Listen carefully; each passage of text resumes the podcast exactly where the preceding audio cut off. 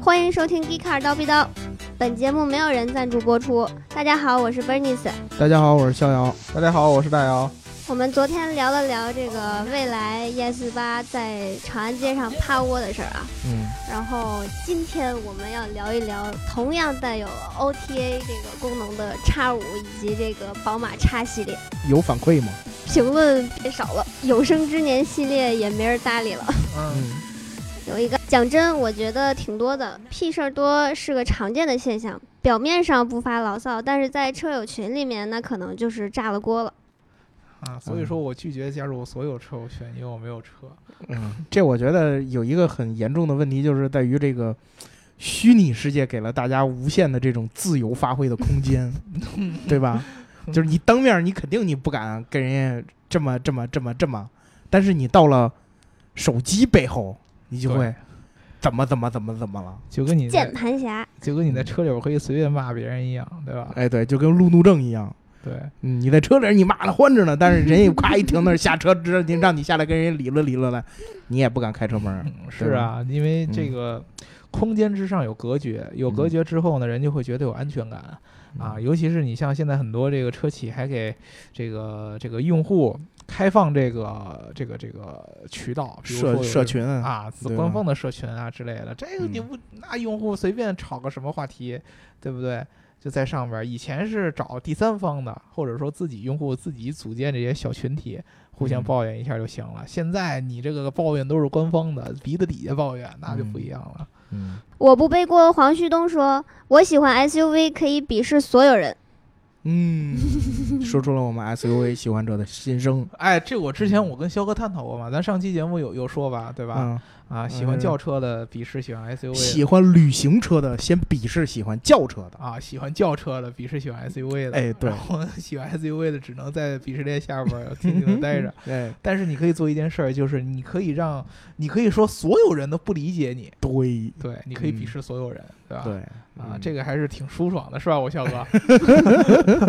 哎，所以今天我们就得聊聊就鄙视所有 SUV，人哎，啊就为了就为了怼回去，也也得聊 SUV。啊，对？吧？这个呃聊 SUV，我觉得啊，聊 SUV 首先得聊聊这个 SUV 的这个，不能算是不能算是第一款 SUV，但是算是豪华 SUV 里边的顶尖力量。然后这个宝马叉系列啊，开山之作叉五，嗯它发布是在一九九九年，嗯，但是这个 idea 呢，是从一九九四年就开始了。是，这个当时啊，宝马收购了一个英国品牌， 嗯啊，就是这个正经的说 SUV 着始话祖，嘴里都咬着恨，哎， 对，正经的 SUV 始祖。我们之前大老师也讲过，说这个当时这个路虎为了迎合美国市场，开始做大型豪华 SUV，对对对，这个嗯不是 SUV 始祖，这是越野车始祖它吗？算你高端 SUV 始祖，哎，对，高端 SUV ，SUV 始始祖，祖你还不能完全延续到叉五这上面，哎吧？这是对高端 SUV 始祖，对高端 SUV 始始祖就是大揽嘛，揽胜嘛，对对对吧嗯？然后这个。呃，宝马呀，当时收了揽胜，是不是收了路虎这个品牌之后，他就觉得自己应该从路虎身上榨取点什么，学习点儿是吧？ 学习点儿嗯是吧，榨取点 儿，榨取点儿。啊嗯，这个车厢设计还是可以的啊啊，整个的这个这个力量感的这个造型还是可以的。啊！哎，然后他们就拿出了一些，另外还拿出了什么呢？还拿出了同时代的宝马五系啊，的这个设计，包括底盘儿，嗯对吧？然后包括一些很多的零件儿是公用的。然后在这个基础之上，开发了这个呃，算是高端豪华 SUV 的一个呃里程碑式的作品，嗯就是第一代宝马叉五。嗯，你说你们这个从嗯我们揽胜上面拆这么多东西，最后拆出来拼进成武器，这这拼出这么个玩意儿，你说说？哎，第一代叉五，说实话啊，啊外观真的确实是很争议。大老师说的没错啊，确实是很争议，因为当时很多人觉得这车又傻又笨。对呀，因为其实说实话，他把武器的那个设计往上嗯结合成 SUV 那个车型，真的显得特别四不像。对，而且呢，其实说实话啊，这个揽胜的这个这个这个力量感啊，这个这个这个感觉，其它实是越野车的力呃，量，啊对，它是更偏向于越野车的这种力对啊量。啊，对啊，武器是流线型的嘛，对吧而而叉五其实他们的定位呢是公路型对啊， SUV，对啊，用他们自己的话叫 SAV 就说白了就是对一方 Sport 一元， Activity，真的是他把一方一对元强行的并在一起，对这对就，这变成一什么？这因为撇撇了了，这变成所以呢，这个就是第一代叉五的这个是呃造型引起了很大争议，但是嗯也不乏很多人喜欢它， 嗯所以它的销量特别的高，嗯而且呢。它这里边儿当时他们引进了很多的特别的版本，嗯我们都知道这个宝马叉五的最高端的性能版是这个宝马叉五 M，嗯，这是我们上一代车，就是这个 F 幺五这这是带这 M 个套时件代儿，哦是吧？不不不，它是 M 发动机 M Power 的宝马叉五 M，、嗯是是这一款，但是在第一代的宝马叉五上，他们给装了一台 V 十二的发动机，我天哪！对，最高最最高性能版是一台带有 V 十二发动机的一个宝马叉五，嗯而且，哎，说到这儿又又得说说这个老德这帮人，就是老呃，他们英国人最讨厌的一个地方，也是我们德国人最喜欢的一个地方——纽博格林。嗯嗯，哎，这个宝马叉五这个 V 十二版本啊，嗯在纽博格林创造了当时单圈 SUV 车型最快的记录。嗯，哎这个是宝马生产的第一款 SUV 车型吗？对二五，叉五是宝马的第一款 SUV 车型，嗯在 BBA 里边呢，我们一开始很多人印象中都应该是宝马是第一台，对吧？对但事实上其实是奔驰 M，奔驰 M 是一九九七年就出了，哦宝马是宝马是晚了两年，啊嗯，但是奔驰 M 却一直可以说直到今天吧，确实聊一跟叉五没叉没法五比，对，没对叉五没得啊比。然后呢，这个在二零零六年的时候，哎，这回宝马就学聪明了，嗯把之前这个这种这种力量感、这种嗯肌肉感啊抛开了一些，然后嗯现就变成了这种呃更加流线、更加圆润的设计，嗯，就是第二代宝马叉五。嗯第二代宝马叉五，说实话，这次就没有人说不漂亮了。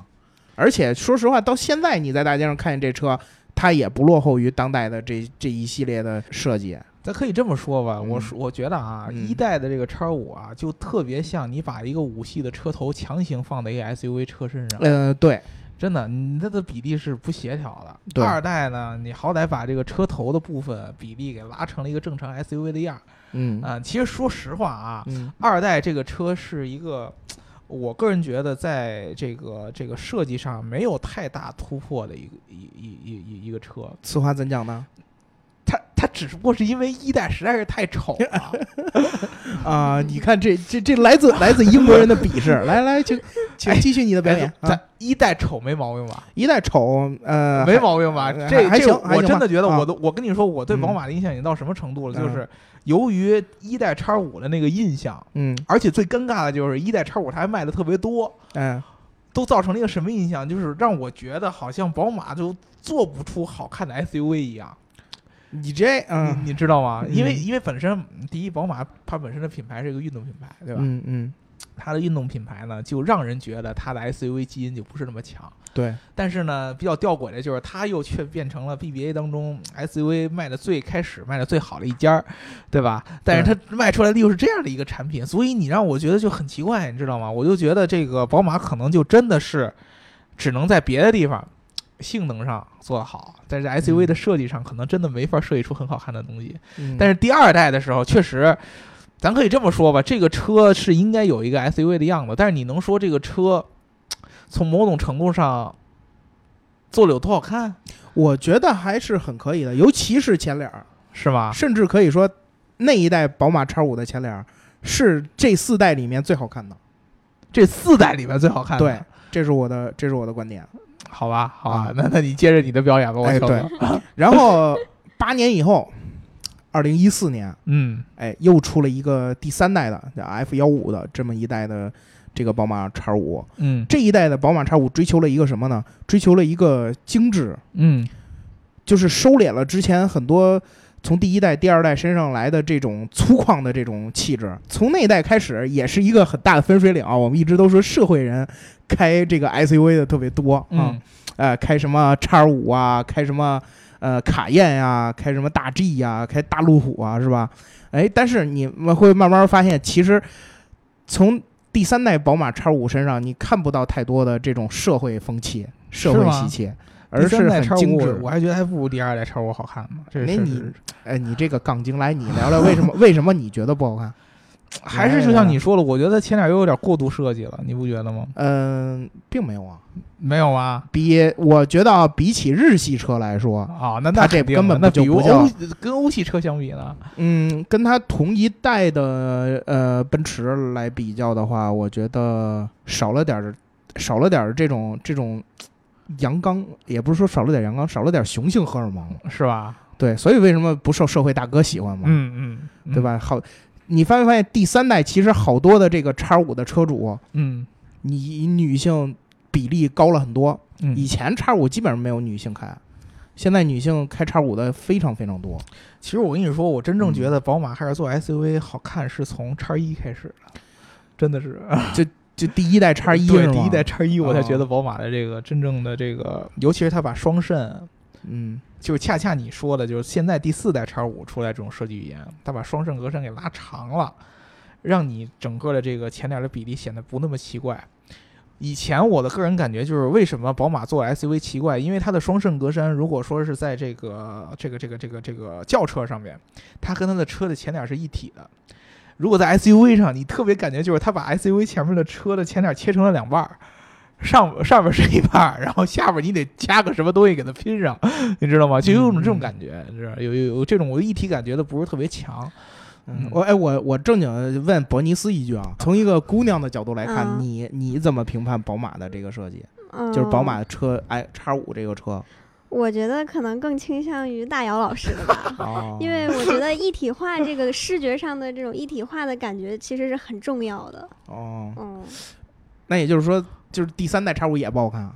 我我其实我真的我我觉得说实话，我是觉得，我是觉得这个宝马从第一代到第二代到第三代的设计都是逐渐往是往上坡走的，以前以前我一直就有一点，嗯我看到宝马的 SUV 嗯就是、呃大概是零几年吧嗯啊，包括其实一四年往后就第三代叉五的时候，有时候也会看到，嗯呃，就是你看前脸的时候总觉得有一点奇怪，嗯那种感觉就跟我看那个。那个那个奔驰有一个酷配，你还记得吗？就是、啊对对那那那忘了 G L 什么，G L E 酷配，啊，G L E 酷派，对，就嗯跟跟看那种车的感觉一样，就是他他他在看这个前脸的时候，就跟看那个 G L E 酷配那个整个那车型一样，就让让你感觉总有一点奇怪。虽然说你没法明显说出来，但是你感觉总有一点奇怪。直到我今天咱们在准备这期节目的时候，嗯我看到了一个整个从一代到二代、三代、四代的一个对比图，嗯啊，我发现了，确实有一个区别，就是为什么四代一下我看我觉得就顺眼了，就是主要就是前脸儿，还有它这个双肾这个造型的原因。原来我觉得双肾造型，你把这个双肾造型去掉，嗯其实这个车整体感挺强的。你比如说嗯中间没有那个双肾，你把它连成一块儿，或者说你上下打成一大片儿都可以。但是就是因为双肾造型，第一个双肾就是左右一个切割，嗯对，对吧？然后呢，它再跟车头的上下再做一个切割，你知道吗？这种感觉就相当于做了一个特别 Q 的一个表情， 你知道吗？它没办法有阳刚气，它真的是没办法有阳刚气。嗯，嗯你相反，你比如说，你特别特别一个明显的一个叉 C 九零，叉 C 九零，它其实你仔细看，它前脸没有什么多余的设计语言，就是一个大的一个散热片，嗯特别大的。然后呢，你从它这个身上你看不到什么特别阳刚的地方，或者说就是特别傻的那种猛烈的地方，你反而感看感觉出来它很优雅。这个就是它跟它的整个的这个车型的尺寸做了一个结合。宝马它原来这个嘖双肾这个确实跟它的车型的结合度真的是做的不太好，你知道吗？你所以咱们看到今这一代的第四代的叉五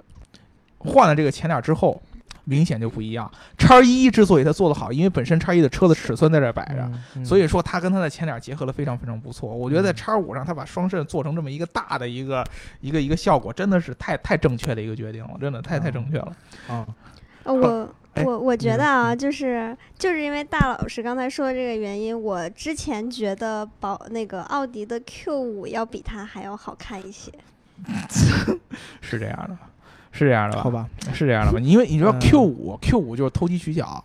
因为奥迪啊，奥迪所有的，尤其是老的奥迪的这套设计语言，它是特别圆润的一个前脸儿，嗯所以说，它做在 SUV 上有一个特别简单的一种方式，我就把它的这个圆润的前脸的这个范围给扩大一点就 OK 了。所以你其实你看 Q 五身上是完全一点儿那种阳刚气都没有的，你不觉得吗？嗯，就我觉得 Q Q 五 Q 七就是在 SUV，就是你一眼看过去，它嗯就是一个城市 SUV，嗯，是，嗯它它它其实已经完全没有 SUV 那种阳刚的感觉，因为它的整个线条其实都是圆润化的。嗯啊，那你奥，嗯你宝马又不能这么做。你说你是一个运动品牌出身的，然后你嗯纯做一个这种特别圆润的感觉，一点儿这种这种力量感都没有的 SUV 也不行。所以说，其实对于宝马来说，这确实比较困难啊。我这这这是咱确实，我觉得叉叉五做的是第四代叉五做的是很不错。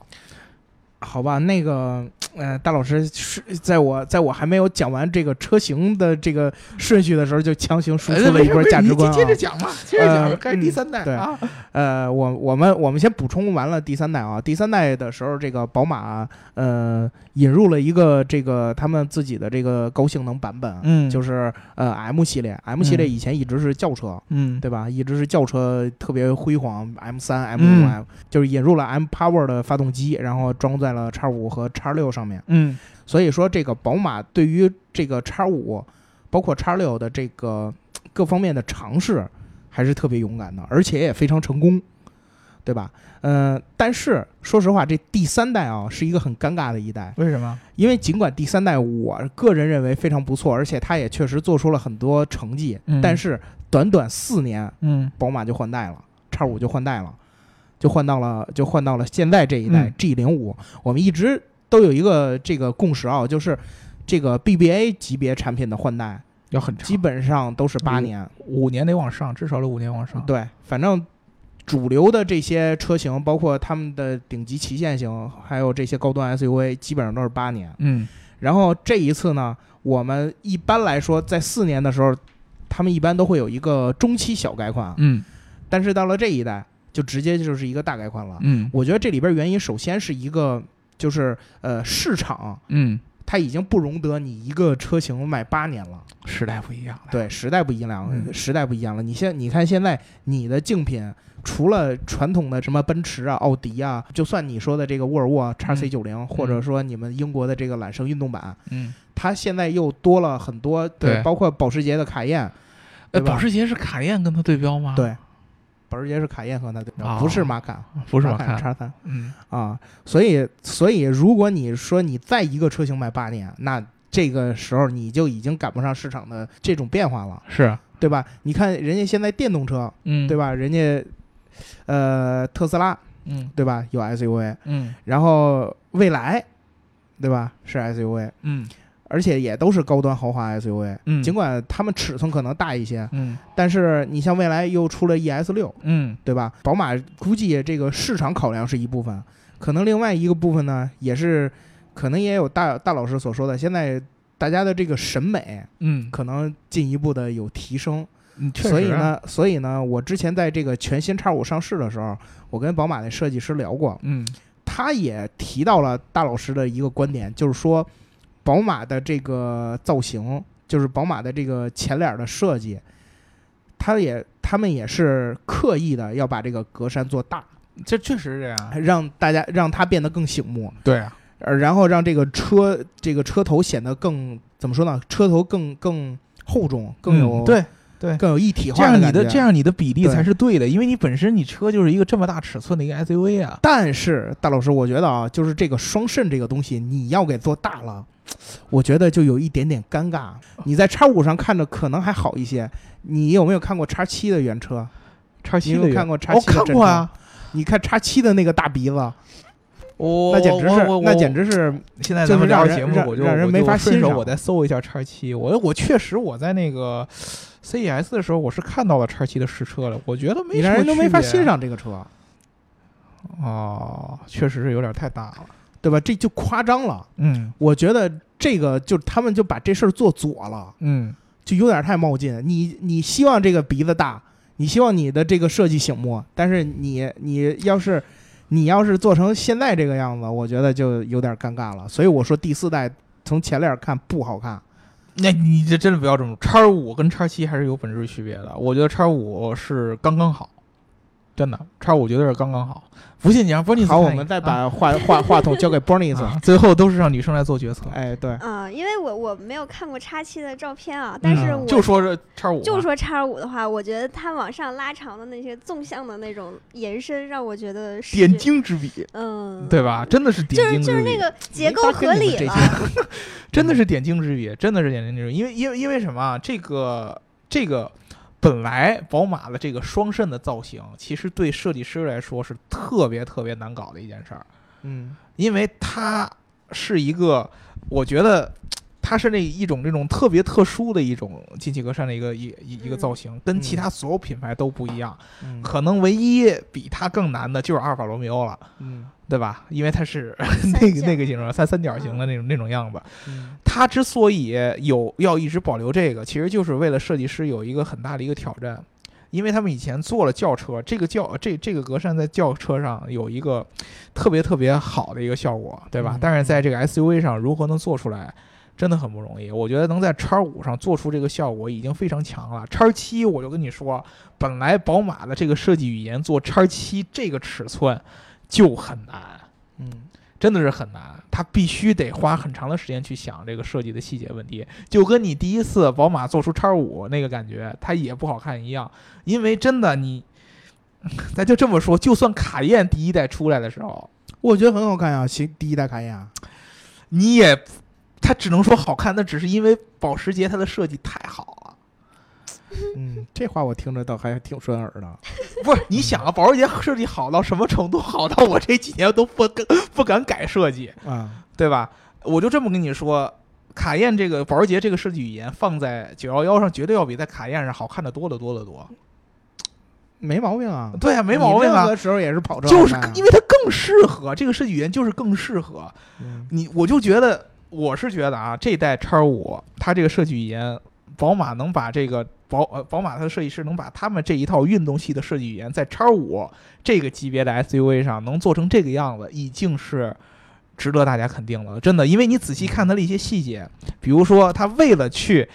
中和你刚才说的这个格栅增增高的这样的一个效果，它在车身的两侧，包括上边儿，特意把它原来的一些线条给加重了。嗯上边这个这个发动机盖上的这个几个线条是加重的，就是为了让你把这个鼻子这个拉高的这个效果嗯稍微中和一点，把你的注意力不要强行的嗯就一直盯着这鼻子看，嗯对吧？包括车身的两侧也都加了线条，这你不是跟那个设计师也有聊过吗？对，对吧？确实是他这个设计师当时说啊，就是之前他们的车辆设计呢是以面为核心，嗯但这次呢，他们强调的是线，嗯我先画一根线，然后我从，比如说我先画一根腰线，嗯然后我再画下面这一这一条线，这两条线就定义了一个面儿。然嗯后从这个面儿，然后再扩展到整个车，也就是说他们更细致了，然后所以的这个这一代的设计感更强。确实啊，因为但是我、嗯我跟他交流的时候，我就说我说其实啊，说实话，你们这个其他地方话道理都都懂，啊但是呢，你们这个你们这个鼻子越做越大这个事儿，我跟你说 这个确实，他就确实由有不得人有好有看一点 点，知道？吗？他就得非让人家德国人设计的都是直男癌喜欢的那种东西。就我我首先觉得嗯宝马的车啊是真的挺好看的，尤其是嗯就是我比较喜欢轿车，对对，嗯真的是那种优雅的那种感觉特别好。然后，但是你你，然后我不是很喜欢这种这个 SUV 那种生猛的那种那种那种那种感觉，但是他又要把他这个语言呢增用在加到上面他的那个上面，嗯，确确实是非常难。但是这个能能能做到这个让视觉感觉比例合理的话，我觉得这是唯一的唯一的解决方法。好吧，好吧，对你，这你你你不能指望宝马在 SUV 上把一个设计语言提高到一个新层级，那就不是宝马了，嗯对吧？但是它能够把它现有的设计语言在 SUV 上结合的，不让人觉得很违和，这就已经很不错了。嗯，叉七，我就觉得，咱又回到我的别扭传不统别的扭概念，就压根儿就不应该出。哎，这个我就。我们我们就进入下一个话题啊，就是从叉五引申到整个 X 家族啊，其实宝马在所有 X 车型里面走的都是最先的，是，唯独不是叉七，嗯，对吧？它西出叉五的时候，尽管 M 系列已经出了，但是没有什么水纹，是没有什么波浪。是，但是它出叉三的时候，这个是一个很里程碑的又一个里程碑的车型，对啊，因为出叉三的时候没有真的没有任何一你款包括叉高一端也是品牌很也也也是对也没有也高端算是品牌探到了这个级别，嗯然后他做叉一的时候同样是没有任何一个对啊高端品对牌啊在做，嗯，但唯独到叉七的时候，人家 GLS 已经出了，是啊已经已经就是换过一代了都。这个其实我觉得就是非常核心的一个宝马本身品牌定位的问题。嗯，你是一个运动豪华车，对，首先 BBA 当中，宝马是最强调运动的，也是最被大家记住的是运动的。对，就是你不是说我自己讲运动的故事，然后别人都不认，是你说是运动，大家也觉得你运动，呃，对，没没毛对病，吧？这这个嗯没毛病，对吧？就像奔驰，大家一想就是豪华，对，对吧？所以说到了七系这个级别，本身就是一个很尴尬的一个定位。七系是更要体现豪华的地方，就相当于你把七系和 S 级放出来以后，就算你七系加了更多的呃科技水平还是怎么怎么着，你就觉得 S 级要比它更高端一点儿，对因为这个级别看的就是高端，这个级别已经有没有那么多人去看运动了。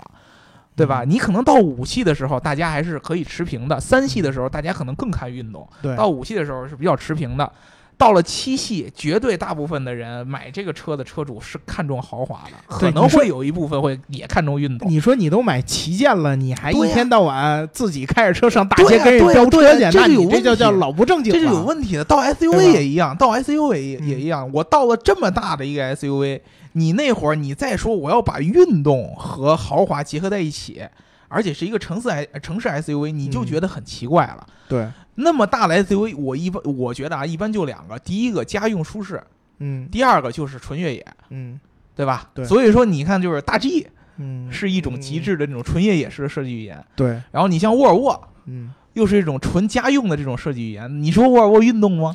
不运动，呃，它它完全不运动，对吧？对吧？嗯就是它它是这样的一种一种区别，可能唯一也就是卡宴。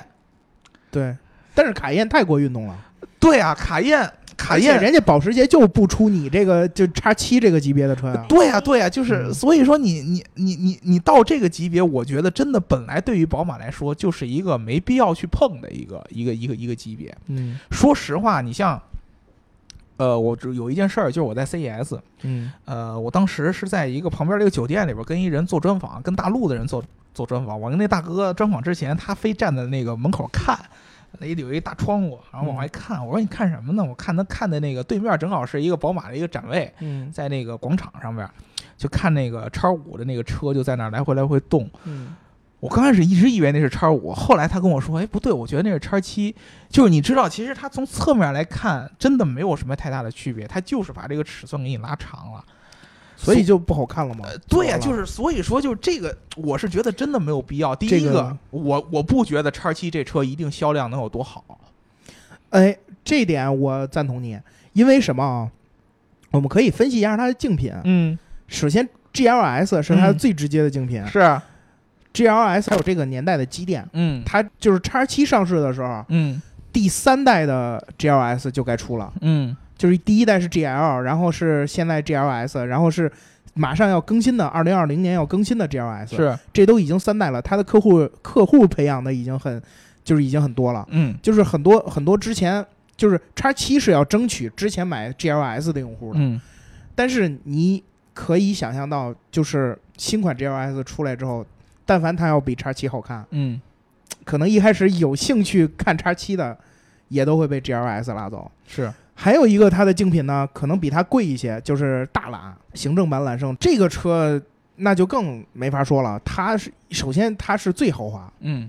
这个除了库里南和这个呃天悦之外，它是最豪华。嗯然后呢，它的客户的这个在客户之间建立的这个口碑和这个呃粘性和这个迭代，那就已经是从最初进入美国市场就开始了，嗯一直一直到今天。嗯，所以对于这两个竞品来说，我觉得叉七都不占优势。是啊，叉七唯独有一个优势就在于新，就是新奇，然后技术可能多对啊一些。对啊，就是这些电子产品和这些这些新鲜的这种技术，比如说手势控制啊，比如说包括整车 OTA 啊什么之类这些东西，嗯可能会吸引一部分比较极客的，就像加州这种人啊，嗯但是但是像纽约这种人，可能就还可能会对叉七是这就样，差一些。对啊，我所以我觉得叉七反而是宝马在这个 SUV 里边走的一步，不能说臭棋，但是我跟你说，我我现在我还是回到这个豪华品牌做 SUV 这件事儿上，我给你们二位举一个例子，你们看看形象不形象啊？嗯这种感觉就像什么呢？为什么一个豪华品牌要做 SUV？就是原先，比如说在娱乐圈儿，大家喜欢的都是抖森这样的人，嗯对吧？嗯看起来很典雅，嗯，对吧？然后呢，也是比较有气质的这种人。突然有一天，开始流行喜欢范迪塞尔这样的，，喜欢巨石强森，啊对，喜欢巨石强森这样打激光棒的，嗯对吧？都开始喜欢这样，大家觉得，咦，这人又那么愣，那么傻，又那么开心，那么阳光，嗯，对吧？就到美国人到他嘴里比德国人还 大，你发现了吗？阳光啊，高兴啊，一直笑着脸，把嗯牙染得白白的，对吧？剃一大光头，这多好啊，对吧？嗯这个、这个、这个，大家都喜欢这种，哎，给人一种阳光的感觉，很安全。所以以前抖森的这一派人就开始琢磨，我怎么怎么能够让别人喜欢我呢？把这样把抖森的脸给他贴在范迪塞尔这样的身体上来了，保时捷就贴成功了，贴出一彭于晏，对吧？哎啊，对哎对吧？就是小鲜的肉和这种大肌肉棒子结合在一起，哎，好像还还挺好，嗯对吧？还还还挺有感的。但是你也有别人贴左了呀，啊你对不能保证都贴出彭于晏，因为人家本来那个脸放在大肌肉棒子上也能用。嗯说实话，我觉得彭于晏练壮了以后，没有以前，就是他已经壮到极限了。他要是再壮，但我挺喜欢的，啊是对他是壮到极，因为他是属于那种，他不是硬壮，嗯，它是保留了原始的那个本身它那个线条嗯之后的强壮，因为亚洲人本来骨骼就没那么大，是你这样他变成范迪塞尔和嗯强森那样的体格，你也受不了，对吧？他是这样的，就像超五一样，超五这就是他能做到的极致了。对，你再练块儿就出圈了，你知道吧？嗯我就觉得你再练这个块儿，你真变成强森那样，你配你那张脸就不对了，就违和了，对吧？？嗯这这这就是一个特别明显的一个例子，所以我就觉得这帮人就是想赚钱想疯了。呃，可以这么理解，就是说实话啊，为什么我觉得叉七要要做要做叉七这个？我觉得还是咱们还是肯定还得回到市场上来说，嗯现在这个七座大型豪华 SUV 嗯，确实受到的关注要是高，比以前高得多得多。而且我还是那觉得个啊，可能还是因为那会儿咱们中国人穷，而且我我我还是觉嗯得叉七和叉五，宝马肯定是规划在一起的。对，嗯，叉七就是一个，就是就是你你我给你举个例子啊，宝马在宣传上面，叉五比叉七其实要多得多，那肯定的，你就有一明显的感觉，但是你不觉得很这奇是怪当吗？家品牌啊。这但是你不会觉得很奇怪？叉七其实是一个更高端的车型。对，对吧？你嗯你就我我觉得其实是有奇怪，那其实也就是说，叉七其实是叉五这个平台换代下边一个附属品，我有点感觉，尤其是你看它的这个车身比例的时候，你能感觉出来，嗯很有可能叉七是叉五模块下来呃模块化的一个产物，我就把叉七的一呃叉五的一些东西给拉长了，然后再嗯做大了以后就这样，可能对于它来说就是一个。我小成本投入，还有可能去博一个大市场的这么一个一个一个一个策略。或嗯者对吧说它叉五是为了跑量，为了挣钱的，或者叉然后叉叉七呢，可能只是像 A 八呀那种作为一个品牌的灵魂。我就我就还这挺挺毁的，挺较劲儿的呀，这叉哦七。哎是，我觉得就是这个步啊，要走得好，它有可能，它有可能是把它这个在豪华领域里边的是这个形象能够再提升一些。是，但是如果要走得不好，那就就让人觉得它就是画虎不成反类犬。对，因为那嗯、呃那你说如果叉七它做的非常豪华，真的是做的非那就常豪不是华，宝马了。是大家就会有一种，但啊对是呀它就就不有是这个宝马问的题啊感觉。对，所以我就觉得叉七这个产品吧，很就是风险相对很来大说就是尴尬了一些了，呃，真的尴尬了已经，就会尴尬一些了。所以咱是回来聊叉五。啊对，所以好吧所以对，所以咱们还是回来聊叉五。对对对，因为我觉得啊，就是叉五这个车，新叉五啊，除了外观上你们都觉得好看，嗯我保留意见。但是咱们能达成共识的是，这嗯车真的亮点都集中在它技术上。是是，大老师在录节目之前说，叉五带了几个，算是能够改变汽车行业。或者说定义未来传统品牌发展的这么几是个啊技术，这个这个其实嗯特别重要的。为什么说叉五这个车很重要呢？因为嗯第一个，它算是二零一九年或一八年底、一九年初吧，嗯，就是开年的一个 BBA 的一个主流产品，对嗯重点的一次大换代，对对吧？这是第一个。第二个就是逍遥老师刚才说的，它其实有很多的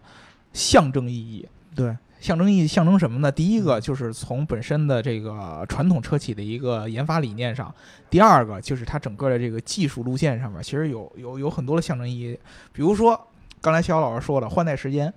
这个就其实特别明显，四年做一个大换代。嗯，这个就已经远超出很多这个这个 BBA 这样的车企，就是德国车企对于他们手底下主流车型，而且是这种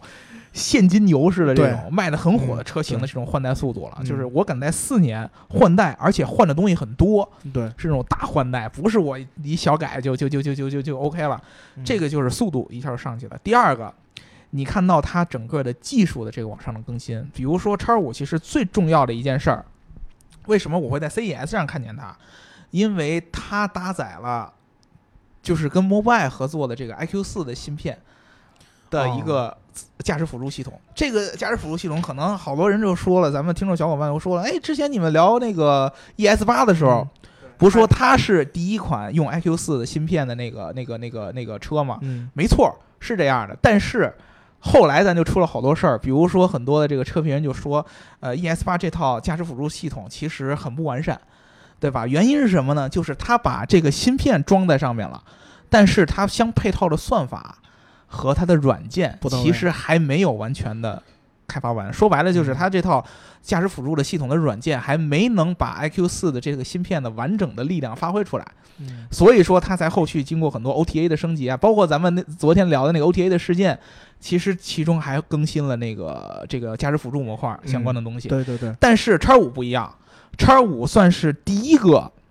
真正完整的 IQ 四驱动下的一套驾驶辅助系统。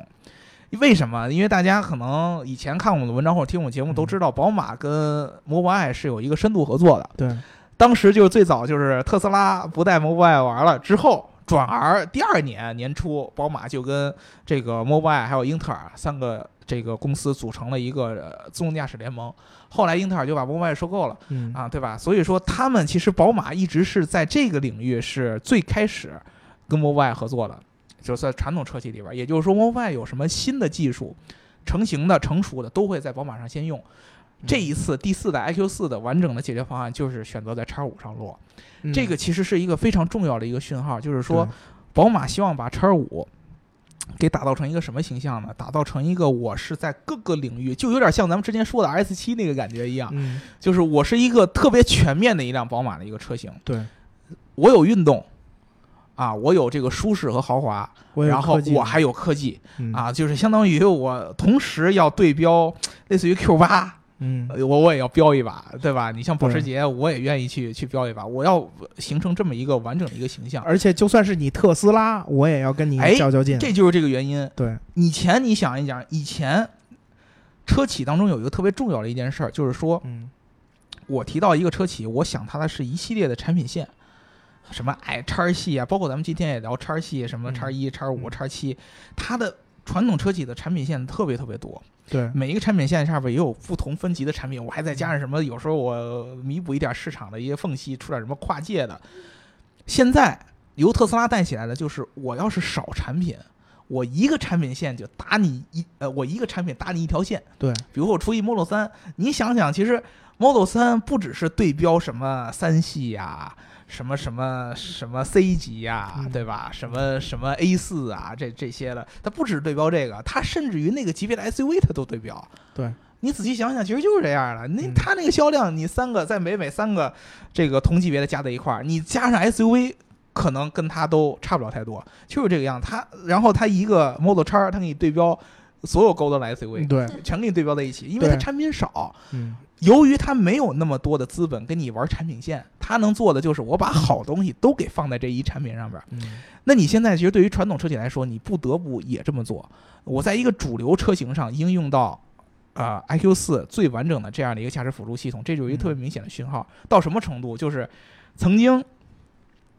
咱们都知道，这个一般咱们国内现在开到了一些带驾驶辅助的这个车，前面都是一个单目摄像头，嗯，有一些高端车是双目摄像头，叉五嗯是三目摄像头，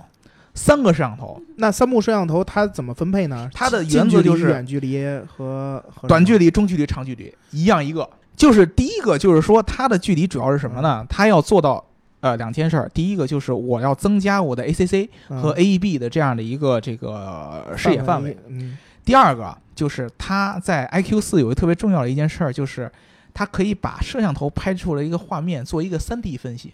哦，比如说我前面拍一辆车，咱们正常行车记录仪拍出来了一个摄像头的画面，你看到的是一个二 D 的画面吧？嗯，前面车就是一个二 D 的嗯图片组成了一帧一帧一帧的，它通过算法可以在这个画面当中把车的三 D 轮廓给你标出来，嗯还可以算出这个车距离你到底有多远。其实有一定程度上取代了。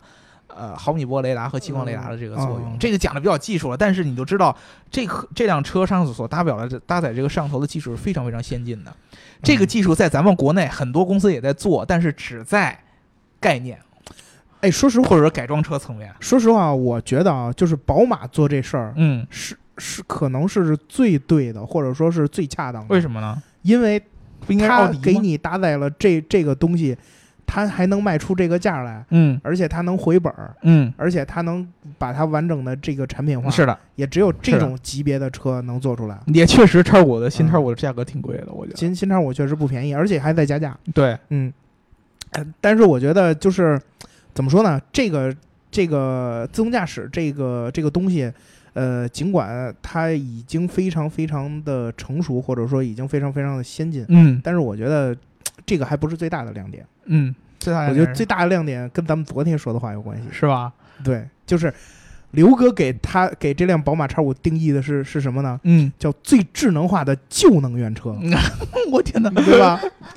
哎，最智能化的旧能源车。刘哥感觉 君主立宪似的，对你对对这个对对说的 是，对，你们都改了共和体制，嗯我我君主立宪，我一样可以走得很 远，是不是，大老张？啊，是对吧？我也我日不落，我也可以帝国，嗯对吧？是是，呃，所以呢，这个呃，它智能在哪儿呢？它可以进行整车 OTA。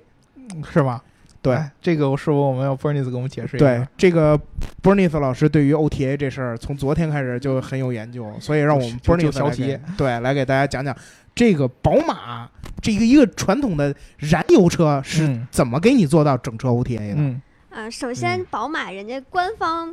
对这个功能虽然说也是空中空中下载技术啊，但是他嗯们官方把这个叫做这个 R RSU Remote Software Upgrade，就是 Remote 无线软件更新对，对无嗯线软件升级。嗯嗯这个这个 OTA 呢，它这个升级跟其实像特斯拉那种升级又不太一样，嗯它的升级呢，并不是说对整车去刷新。嗯，它只是对一些含有电子器件的一些设备的一些固件进行升级。也嗯，就是 FOTA 对吧？我们昨天那提啊不到对的不对不对，一会儿我跟你讲具体区别啊。啊，嗯啊，具体呢，可以说是可以运用在这个发动机啊、变速箱啊、悬架呀、转向啊、车灯啊这种嗯带有电子化设备的这些功能上去升级。嗯像嗯未来那种整车升级的话，可能包括电机驱动啊，然后驾驶辅助，嗯，他们那种就是就是全部都要欧一遍。那那这个宝马它支持驾驶辅助的这个 OTA OTA 吗升级吗？它里边有说吗？没有。没说支持驾驶辅助 OTA 升嗯级，对吧？但是他说了以后会，就是基本上就不会有那种因为软件的升级去 OBD 升去 OBD 4S 店升级了。哦，嗯、这其实我觉得有一个特别重要的一个问题啊，就是咱们延展着上一次节目来说，未来它的呃 OTA 是什么意思？我就是把所有安全域有关的东西也给你加进来 OTA 升级。可能之前咱们那个节目聊完之后，这现在可能聊的有点技术了，就是嗯好多咱们小伙伴可能就直接把汽车的 OTA 升级就比作手机的 OTA 升级，但是其实这个不完全对。你可以把它这么想，汽车的 OTA 升级是一堆手机在升级，嗯因为一个汽车当中其实有单独的很多很多的子系统，比如说你的这个呃最简单直白了，信息娱乐系统就是一套，就是你车载对大屏，对包括对嗯多媒体，它是一整套。对我可以单独对这个系统做升级。我在升级这个系统的时候，其实对你汽车的其他的驾驶域啊，比如说我们刚才帮你说的什么动力啊、电机啊，包括驾驶辅助啊这方面的影响是不大的。嗯，你像未来这样的做法，它相当于是把所有的这个升级打成在一个大包里边儿嗯一块儿刷。全部给你刷出来，相当于我不用，我也我也我也不分什么其他哪个单独升单独升，嗯因为你单独升有可能还要牵扯到备份，一旦我这个升完了以后，其他那个要备份的，嗯它就是做了一个比较全面的一个完整的一个升级包。宝马这样的，就是我给你切开了、切细了。什么是安全域的东西？安全域就说白了，跟直接车辆的行驶基基础功能有关的这些东西，我轻易我就不升级了，我就不动它。嗯我能升级的都是一些其他的相关的地方，这也就是恰恰传统车企做事儿的方法。我要是出厂，我要决定这个车在安全域上已经是完整的，不用再去更新的了。嗯，这上面出问题，那基本上就意味着我要召回了。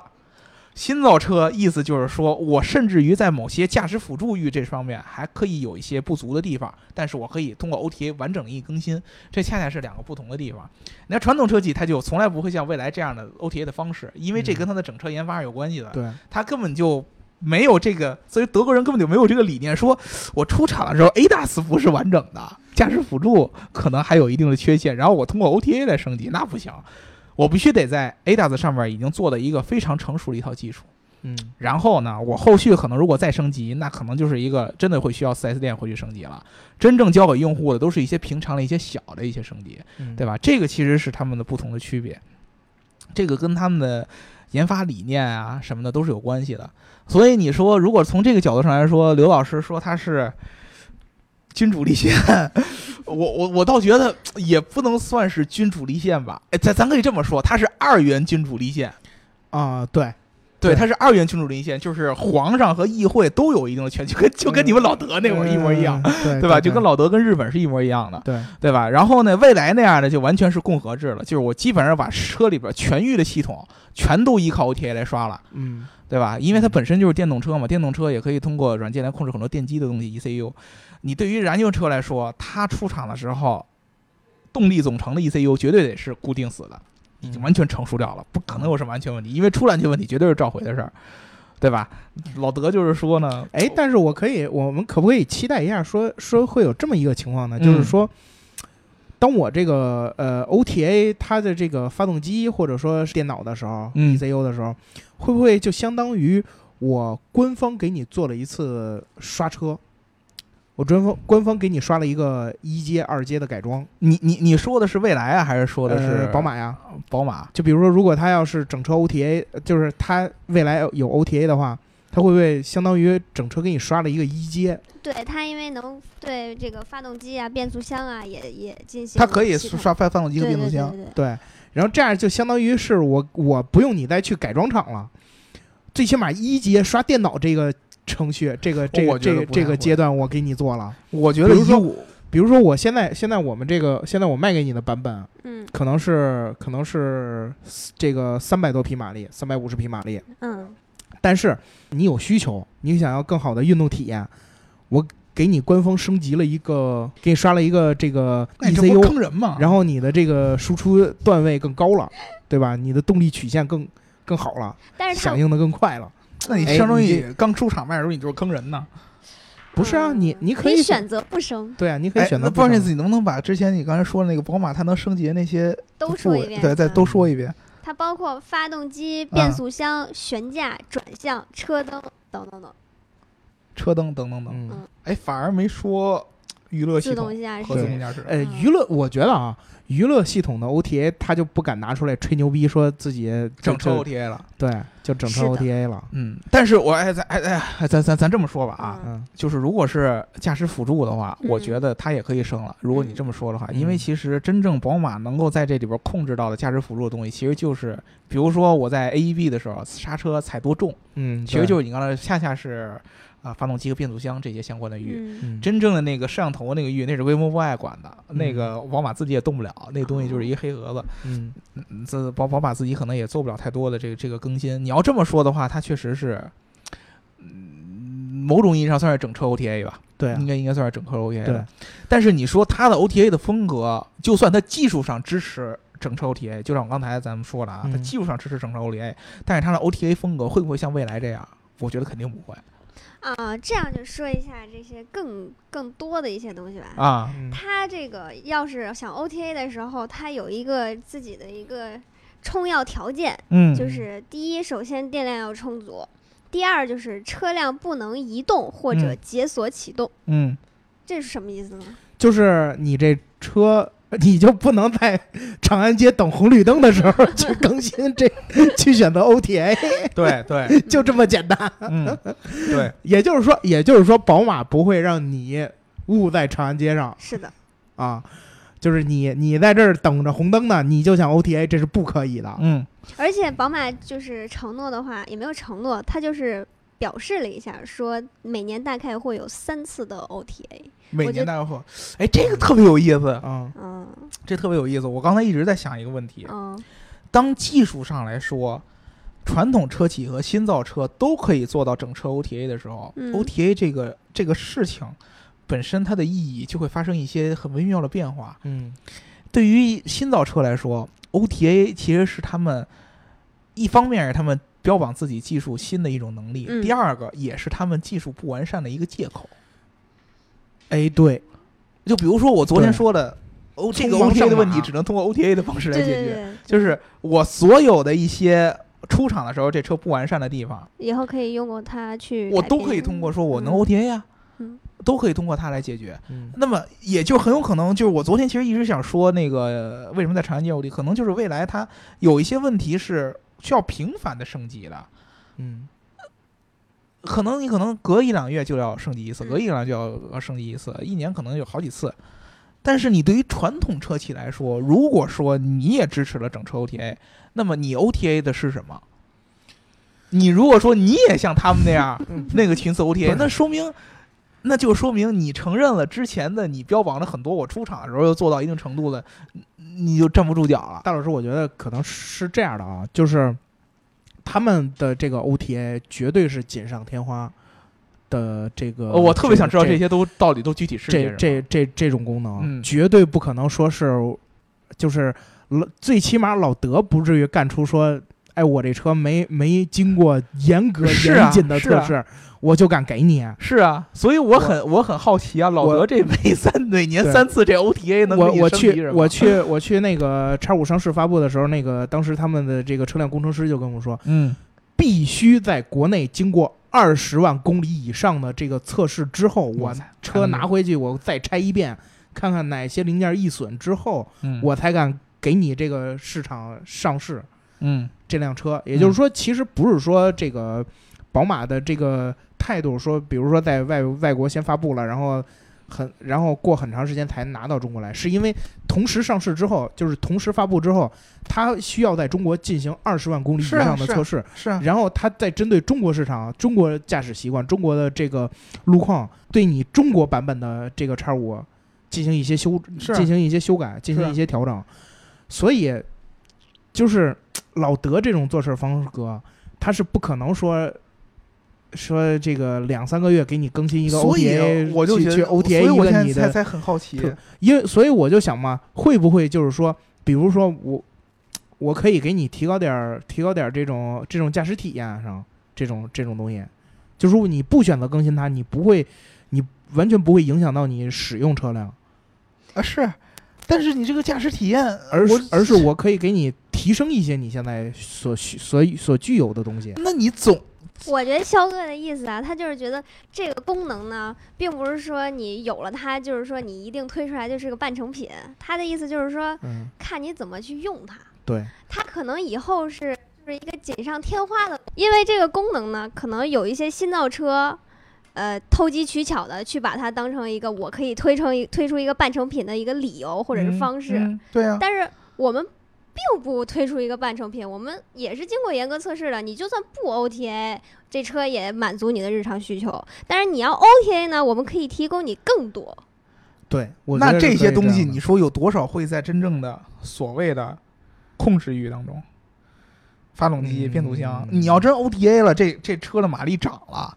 那你出厂的时候就是，反正我你要换成我，我就觉得有有毛病。出厂的时候为什么这车不是不是这样的？技术增长了呀，那你就你觉得对于一个德国的一互联网界还有摩尔个定，律你呢觉得一个对于一个德国车企来说，做燃油车，它能够通过 OTA 一下的把我的马力增上去，这个它出厂时候不知道。我觉得倒不至于说不知道，只不过对呀是说，只不过是说，那就是你诚心不做呗。也不是，我觉得，我觉得可能就是，可能就是你消费者，你可以选择你要不要去升这个东西，可能付费， 啊，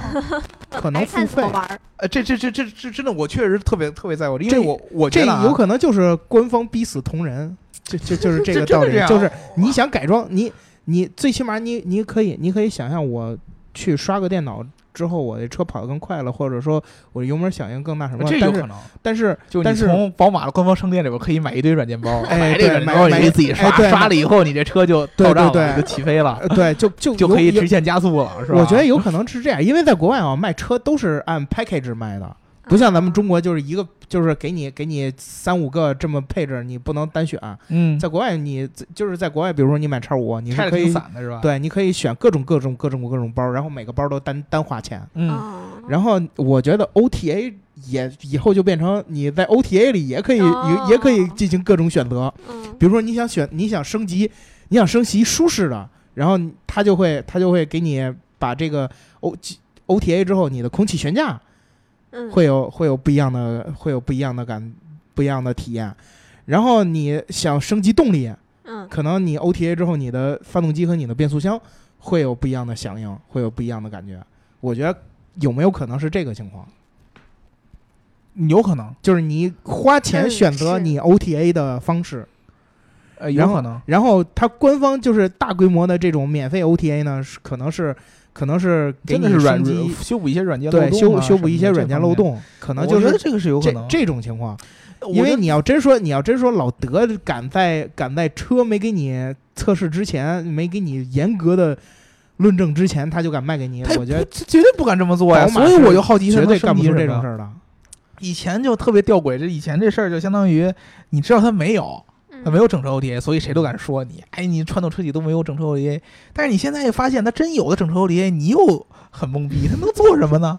对吧？嗯呃，我觉得你比如说他可能会，我正常想的传统车企一些整车嗯 OTA 可能比较到位的一件事儿，就比如说啊，这个嗯车载的交互系统，嗯呃，它肯定在第一款车全球发布，尤其是叉五这种进口车嗯，它是全球供应的一个统一的一套交互体系。它可能后续会针对每一个世界不同的啊就是用户对做一些 localization 嘛，啊交互的一些对嗯提升，对吧？但是你真的说是动力域什么上这些的区别，尤其它还是一个传统燃油车，嗯哎，我就真的觉得你电动车的话，你说动力域有不断的更新，这我信。传统燃油车，你说宝马能突然有一下刷个 ECU，那就真像以前那个大波老师说的，就是某一个德系品牌就是诚心骗你钱，我是一。嗯 低配的是 ECU 刷降速的，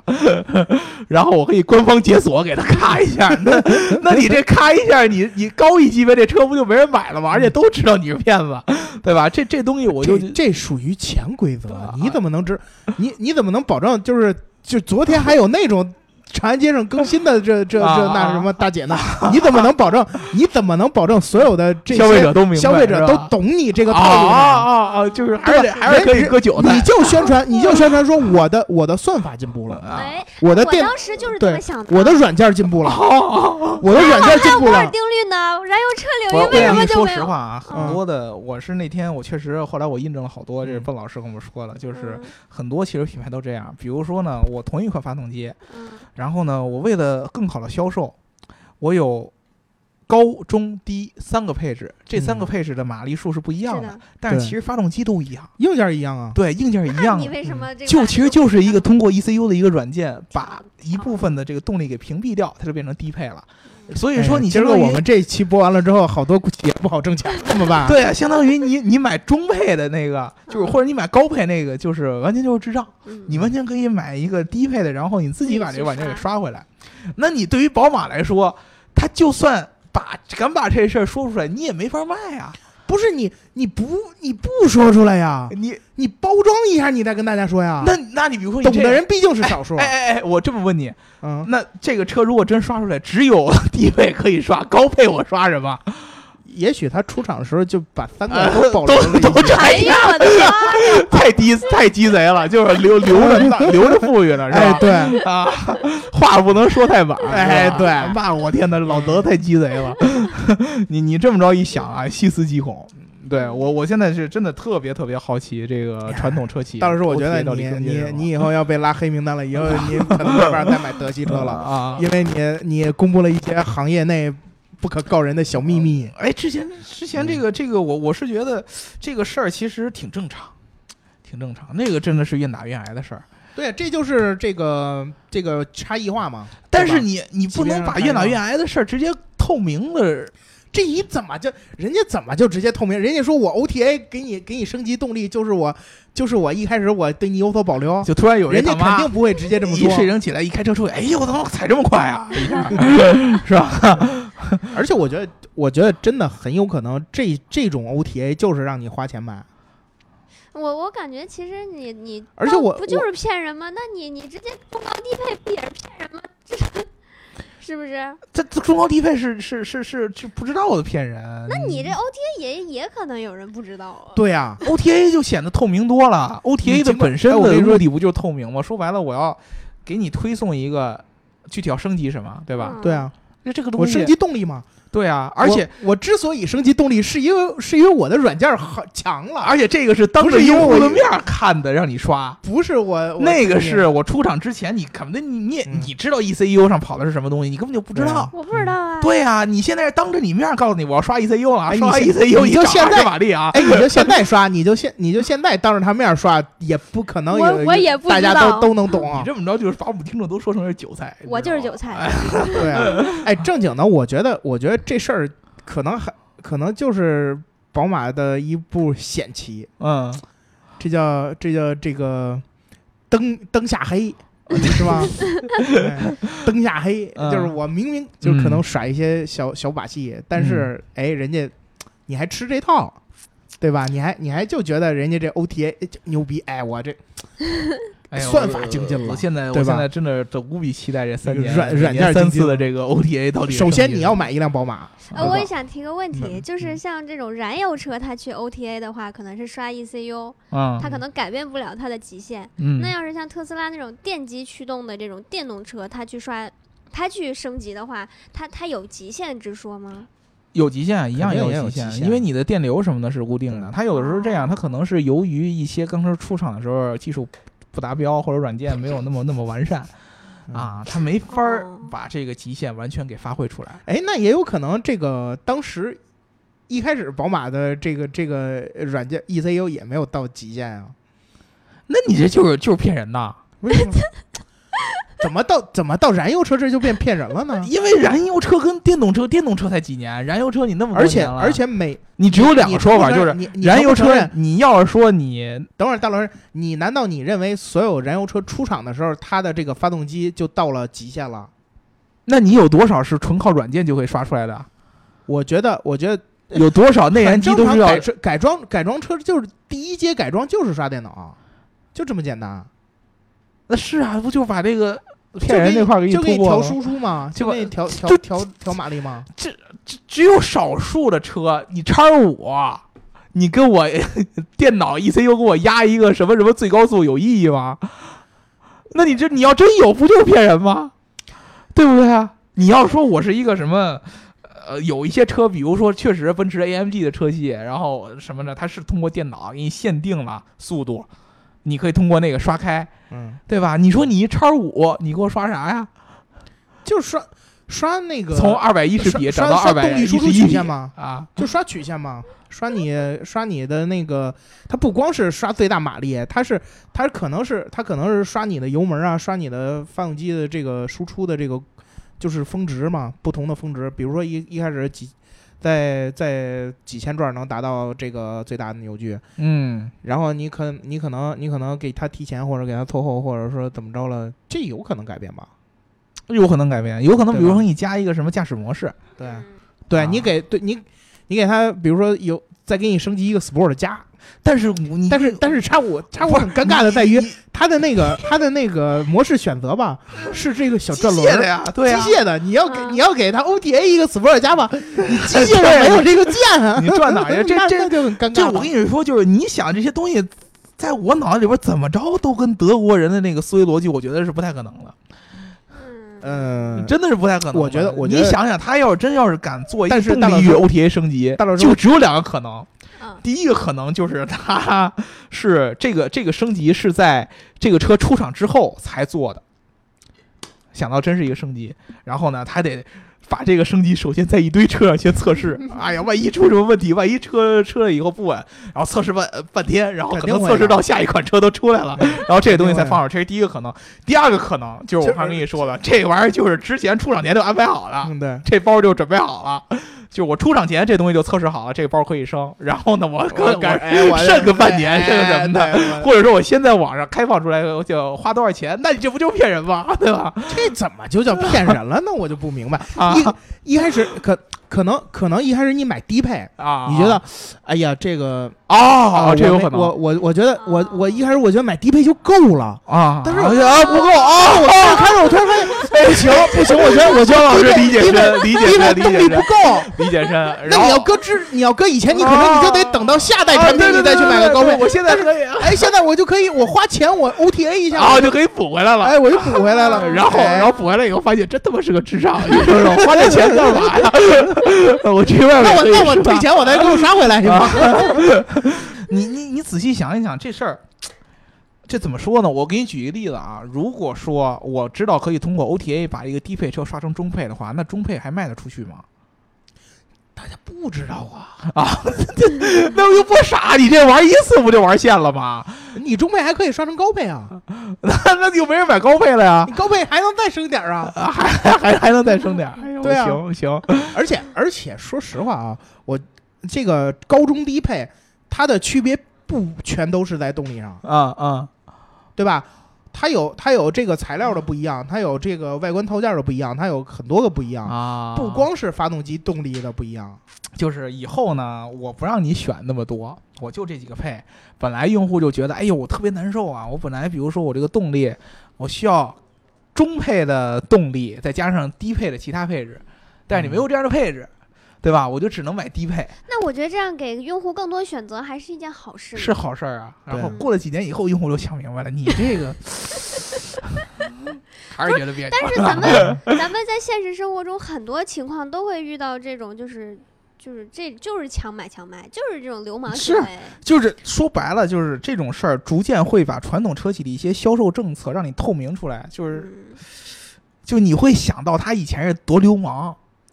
哎呀，世界你本来都就已是经吃过这么多年亏了，你还对呀，还差这点现儿吗？在现在他已经不，他已经避免你吃亏了，你还怎么着 啊？是呃，对吧？哎我我其实觉得以后销售就有可能是这样，就是动力就一个动力，嗯，所有的车刷去吧，所有车就再是，我觉得这个所有这的个这三个点是对零的 T 都是一个动力你，根本不需要那然么多后配你置了。然后你到你到了你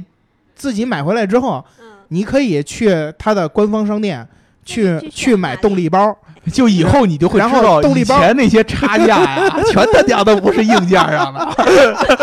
这就这这就是我要说的，你就就这两个后果，你知道 吗？就是但是你终究你你这个三点零 T 你比不了人家四点零 T， 啊，对吧？就以前啊人终究是一个我们 V8 加这么个你是一个镜子，花这么多钱是吧？然后发现不是这么回事儿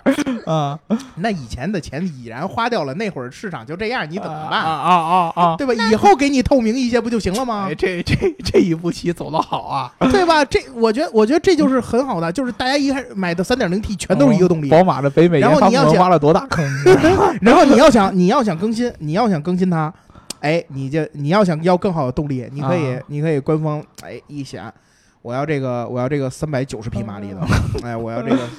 我觉得现在三百五以后就叫外卖，你知道吗？叫外卖，您的 OTA 已经到包，已经进入车里了，或者哎还嗯可以推套餐，比如说周末我就高功率，然后对 哇，这次太牛逼了！哎圣诞 OTA 套餐。圣圣诞 OTA 套餐，对，以后一到圣诞节，你车灯全是绿的， 对哎，是吧也没准儿，也没准儿，是吧？哎啊，对，还有专治远光狗套 餐，就我这极光大灯，只要只我我专治越说之后，越说越不极像光德国大人大了。灯就不是就不是智能的了，就不是对面来车我我能避开它了，肖就哥，是我对面远光灯一开，我这远光灯叭我就给打开了，而且我这极光大灯比你亮无数 倍。我觉得你指明了英国车企和意大利车企未来的制胜之路，对对只有这两个国家人敢这么干哎，选装包， 啊！就对对，更 我就跟你玩这神经病、智障这种类型嘛，哎对更英式幽我觉得默这。太各种有升意级思了。我会对啊不断的去买这种包，我会肯定啊，对这就跟玩游戏一样，这我这我真跟你就跟说玩啊极品飞车一样。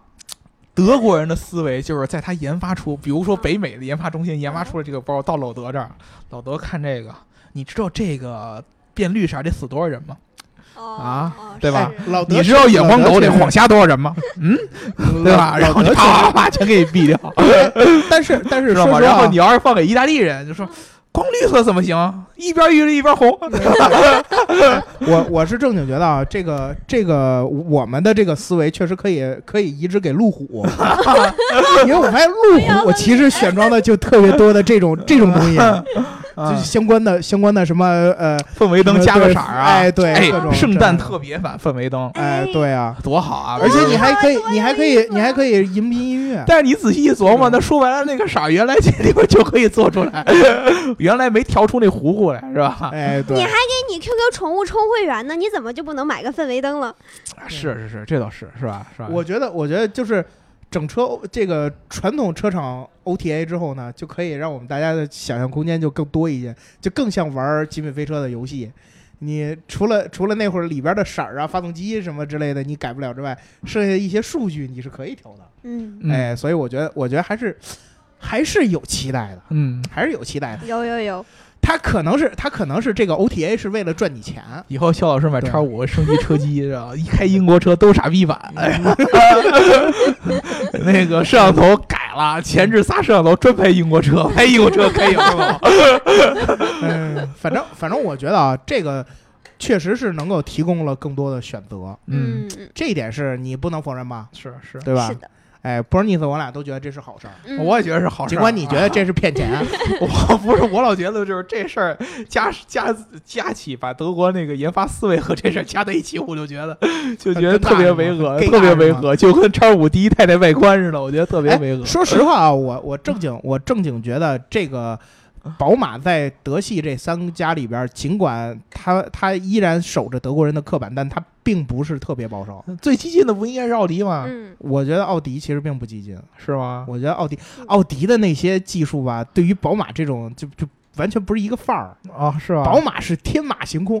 在特斯拉之前，宝马一直是断崖式科技更新的，是吗？对吧？你像手势控制是谁先玩的？啊现在这个立体投影是谁在玩？啊，对吧？你这你会看到，其实宝马是特别愿意在车上给你用一些这种奥迪的那些技术吧，都是很实用的这些这些修修补补的这这这这些东西。尽管我不是说我不是换汤不换药。哎，对我不是是说，我不是说奥迪不好，我只是说这个两个家企业的风格不一样。啊，宝马是愿意给你玩一些，对吧？小啊，这种这种这种特别有趣、特别有意思、噱头特别高的这这种这种东西。你比如说，它现在这个叉五上面带这个，这儿还有一个小摄像头是拍你脸的，嗯哎，它能它能给你各种，它除了能给你这个这个疲劳驾驶监视啊，它它它可能未来它还有一个人脸识别，啊，嗯扫描你脸，然后这个这个现在可能没有没有太多作用，就是顶多给你一个登录啊什么这那个的。但是以后会有哎，对更，多但是功能的以想以象，对以后可以有更多功能的想象，所以宝马其实它是一个很爱玩技术的这么一个一个企业。是吧？也就是说，特斯拉现在出来了之后，让让让人觉得，哎呀，宝马你还是传统车企，但是在传统车企里边，宝马是走的特别往前的你。就想想一些那些德国人想出一些智障的想法去给你做 OTA 更新，哎呀，我怎么想着也觉得好玩儿，怎么想也觉得好哎也觉得好玩儿。对，就可能德国人的幽默就是你圣诞来 OTA，啪，你车机一点开，原来是一宝马标，现在变成一圣诞老人，估计就 是这种， 你知道吗？我我怎么觉得在你们老鹰眼里，德国人就就就就就毫 无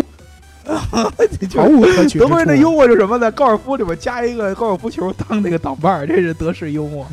知道吗？把 mini 收购了以后，在 mini 那个手套箱里边加一杯茶壶子和那个茶匙子放在那儿，这是特别特别德式幽默的这样一点。哎，算了。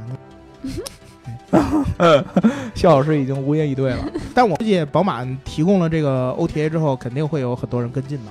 嗯，肯定肯 的呀定。肯定会有很多人跟进的，所以我是觉得啊，这个尤其嗯 OTA 是像那什么什么英国车企，那肯定，那必须的。嗯意大利我车们 OTA 完了以后，尤其尤其他们英国车企绝对是咵一大批这种这种高对对，高溢价的这这些我公司都让是你去选，啊有有想好了，一到新年的时候，啪一开屏幕就女王出来给你新年贺词，多好！哎对，挺有意思。这种啊，哎，我现在越来越觉得 OTA 真是一个好东西。 OTA 就是好东西，这关键是什么呀？这不是说你支持 OTA，是你 OTA 完了支持 OTA 之后怎么你玩儿升级一些啥？对你升级一些啥？我觉得这个才是特别重要的。嗯这个东西其实很重要一个点，就是相当于拉近了车和本身用户的这个了解的距离。嗯你知道每一次